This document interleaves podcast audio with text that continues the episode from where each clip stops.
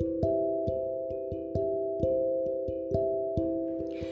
Hola, hola, ¿cómo está mi gente linda, bella, hermosa, maravillosa? Esperando que los deseos de su corazón se cumplan siempre y cuando sean estos buenos. En esta tarde quiero compartirles algo y que ojalá les guste mucho. Un cargador de agua tenía dos grandes vasijas que pendían de los extremos de un palo que llevaba sobre sus hombros. Una de las vasijas era perfecta y conservaba el agua completa hasta el final del largo camino, desde el arroyo hasta la casa del patrón.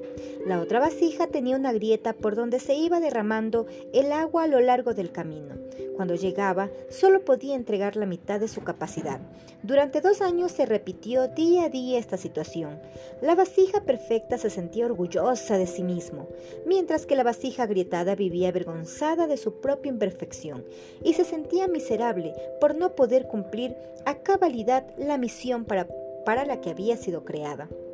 Un día decidió exponerle su dolor y su vergüenza al aguador y le dijo, Estoy muy avergonzada de mí misma y quiero ofrecerte disculpas. ¿Por qué? le preguntó el aguador. Tú sabes bien por qué, responde la vasija. Debido a mis grietas, solo puedes entregar la mitad del agua y por ello solo recibes la mitad del dinero que debes recibir. El aguador sonrió mansamente y le dijo a la vasija grietada, cuando mañana vayamos una vez más a la casa del patrón, quiero que observes las bellísimas flores que crecen a lo largo del camino.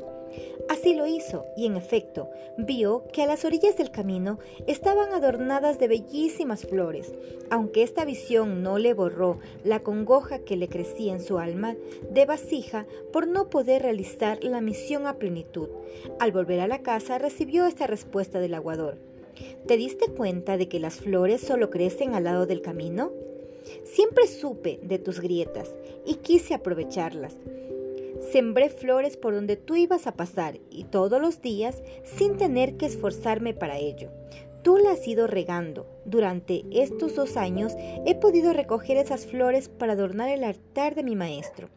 Si tú no fueras como eres, él no habría podido disfrutar la belleza de esas flores.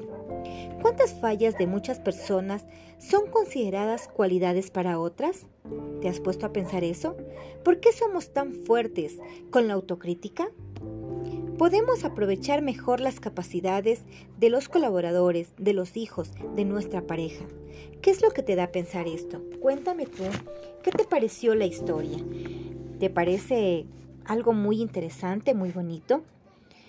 Sobre todo en la pregunta que dice ¿cuántas fallas de muchas personas son consideradas cualidades para otras personas?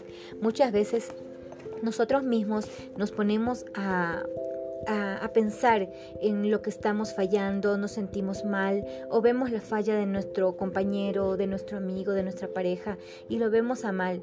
Pero para otras personas esa falla le parece perfecta. Entonces tenemos que pensar muy bien en cómo analizamos al resto de gente y cómo nos analizamos a nosotros mismos.